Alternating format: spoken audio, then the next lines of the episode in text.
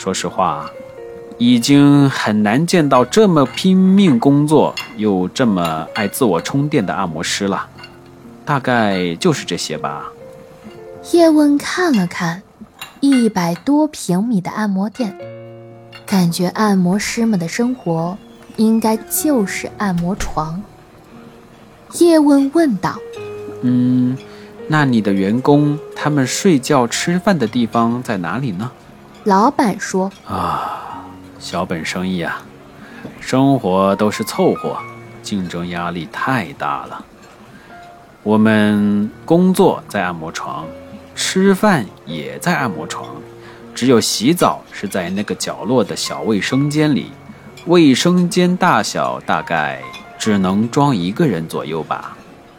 那张最角落的按摩床就是李洪涛的。”他买了一张桌子摆在床边，是他读书写字的时候用的。他离职后，好多人争着要用他那张床，原因是大家不想花钱买桌子，就仅仅只是想用那张桌子在桌上玩个电脑什么的。没办法，盲人的钱都是一个一个的揉出来的，很辛苦的。按摩师的数量呢？因为盲人就业的单一化，也在逐年的快速递增。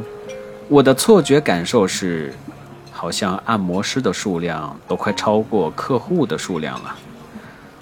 在这种强竞争的压力下，大多按摩师呢又很难在技术上有所提升。有些按摩师呢，就只能主动打电话邀请一些不需要按摩的。老客户来按摩了，让您见笑了。叶问忙摇了摇头说：“不会的，不会的，谢谢您为警方提供有关李洪涛个人情况这么详细的介绍。”本集已播讲完毕，新闻之声，感谢您的收听。